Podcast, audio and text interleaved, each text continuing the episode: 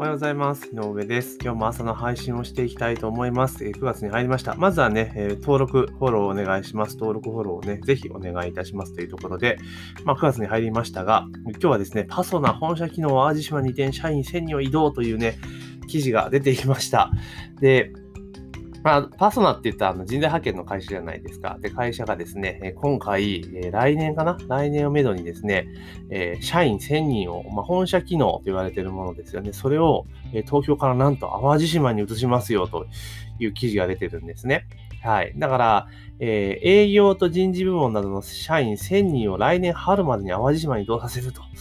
いうところで、まあまあ、その、で、今どこでもテレワークとかっていうのが普及してきて、まあ、どこでも仕事ができるという流れになってきている中で、えー、当然都市賃分のね、わざわざ賃料の高いところに大きな建物を借りて、えー、本社機能を持つっていうこと自体がもう非効率化っていうことがもう分かってしまったわけですね。今回コロナの関連でね。なので、まあ、こうやって移転していくっていうのは分かるんですが、こうそもそも社員1000人を連れていくっていうのがすげえなと思ったんですね。で、これどういうことかというと、要はテレワークができるわけじゃないですか。テレワークがね。できるわけですよ。だから、あえて、その、なんだろう、社員もろとも、こう、全員でドカンと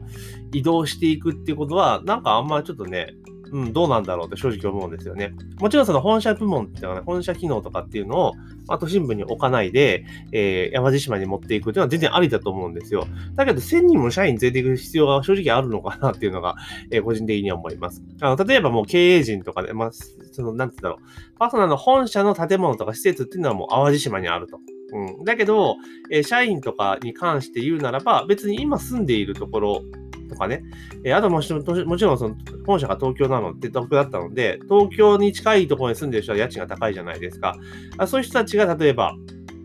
郊外に引っ越す費用とかをね、でまあ、手当てするような形にして、別にもう社員もろとも連れていかなければいいんじゃないのかなっていう、個人的には、えー、そんな気はしますよね。で、まあ、その新しく設置する、えー、ホテルにはですね、えー、なんだ、大浴場、バーを備えた社宅とかもね、完備をしたりとか、まあ、要は社員の福利厚生っていう部分も、まあ、しっかりとね、カバーをしていくというところなんですよね。うん。なので、まあ、まあ、リゾート地にっていうところですから、まあ、で当然、淡路島のね、その町にとってはいいですよね。そこに法人税が落ちたりとかするわけですから、まあまあいいのかなっていう気はしますけれども、まあこれ、パソナの社員の方々はどう、どう思ってるのかなガッツポーズってことは多分ないと思うんですよね。うん、人事異動じゃないですか。1000人を移動ですからね。淡路島に。これすごいなっていうところはあります。うん。で、もちろんね、今までと違った場所でね、生活することによってとか、えー、ゆとりを持つことによって、まあ、いろんな発想を生まれたりとか、当然プラスになる部分はあると思うんですね。で、おそらくはその社員全、社員とか、ね、大きな塊をドカンと移すのは、やっぱりこう、えー、社員がね、一等に返して、え、で、まあ、チームワークをとか、まあ、そんな話も多分あると思うんですが、まあ、これなんか、時代に乗ってるように見えて実は逆行してるんじゃないかなと私個人的には思ったりします。多分この場合の、えー、ベストな選択、ベストな選択って私が思うベストな選択としては、まあ、本社部門とか本社機能を、まあ、淡路島に移すのは OK と。で、そこで働く社員とかで、そのテレワーク可能な人は別に集める必要全くなくて、まあ、現在、現在の所有地、えー、所在地で OK というところでいいんじゃないかなと。そうすればその人たちを動かすコストもかからないし、え、かつ、あの、なん、なんつうかな、えっ、ー、と、その人移動とかね、えー、そういうのにかかる費用もかからない。で、通学金費用もかからない。で、オフィスのコストも下げられるってことを考えたら会社にとってメリットがあるのかなと。で、もちろんその住宅補助とか出している場合ですよね。住宅補助とか出している場合は、例えばね、東京都心部から近いところにやったら当然その分の額って大きくなってるじゃないですか。で、それは当然削減したいって会社は絶対思うはずなので、まあ、その場合はね、いついつまでに移動してくださいみたいな、えー、ね、オファーを出しておくとか、そういうことしないとちょっとこれしんどいんじゃないかなと思います。うん。だって対象となるのは取引先とパソコンを通じてオンラインでやり取りができる営業部門や、え、給与計算、福利厚生など人事部門の社員だ。デジタル技術を活用し社内拡大デジタルトランスフォーメーションセンターを設置するとかね、言ってるんですけど、いやいや、営業部門こそ別に、あの、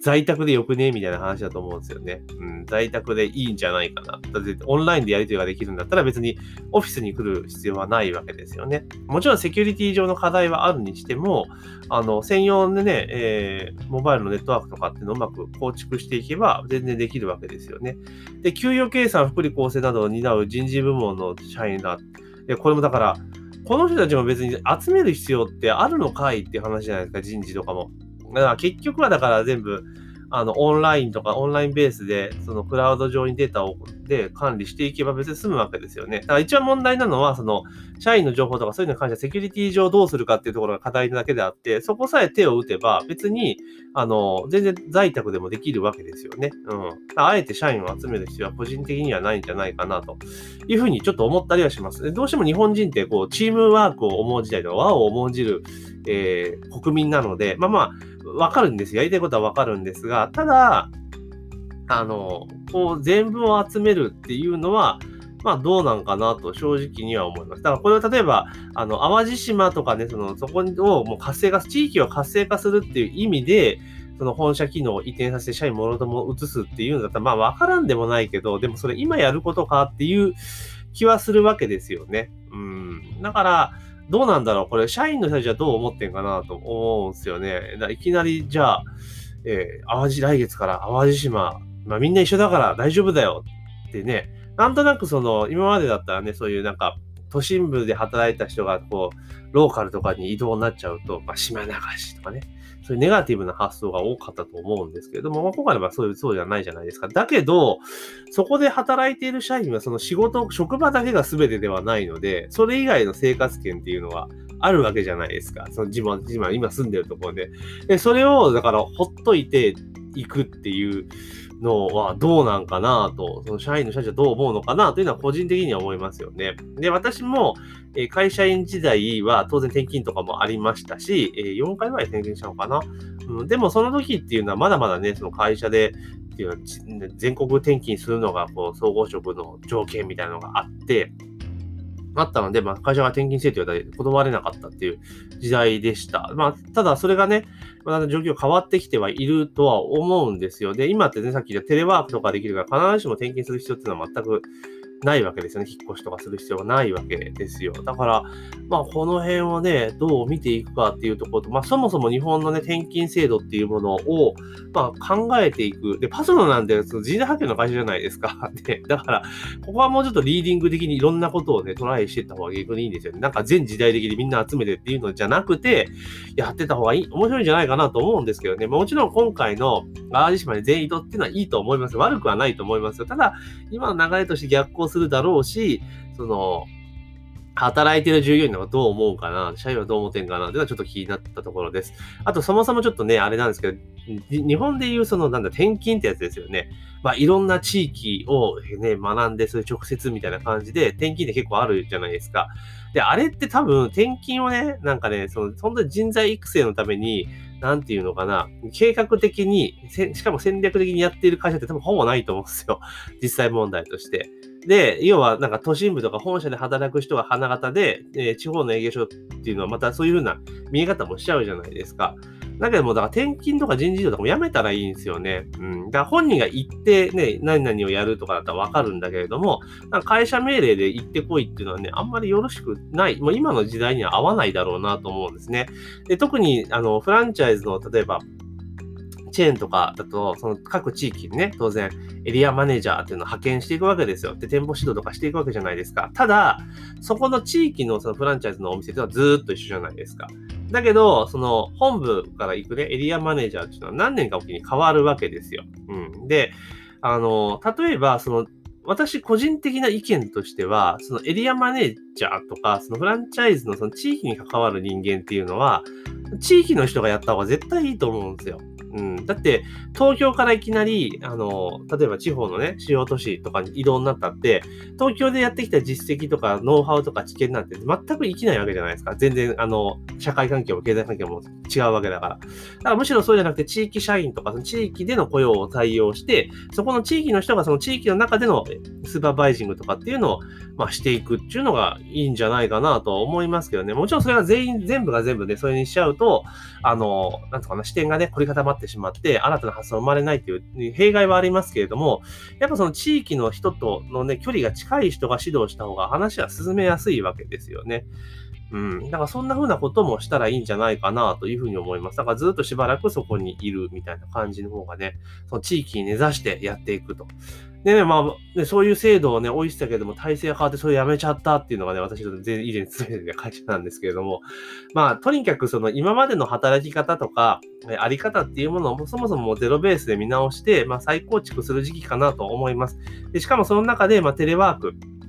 っていうところで、ほんと小さな本社っていうことを再現することも可能ですし、逆にね、パーソナルパーソナルのように、あの、ね、本社丸々ね、地方に移転っていうのも、まあ、一個の考え方かなと思います。ただ、まあ、そこで働く人間がね、どう、どう捉えるかっていうこともしっかり押さえた上で判断をしていった方がいいんじゃないかなというふうに思いますね。うん。まあ、こういう動きっていうのは、え、ひょっとしたら今後もね、増えてくるのかもしれないですけれども、まあ、個人的には本社機能をね、え、縮小して移転するっていうのは、え、かなりいいんじゃないかな。固定費下がるし。うん。っていうのはね、でもこれ、役員会議とかも、なんかね、ちょっと余談ですけれども、えー、なんか書いてあったんですよね。えっ、ー、と、本社、えっ、ー、と、どうだかな、どっかな、えー、取締役会や経営会議も淡路島で開催する計画だったんですけど、これ単にゴルフやりたいだけじゃないのって、ね、思う社員も絶対いるだろうなと思いますよね。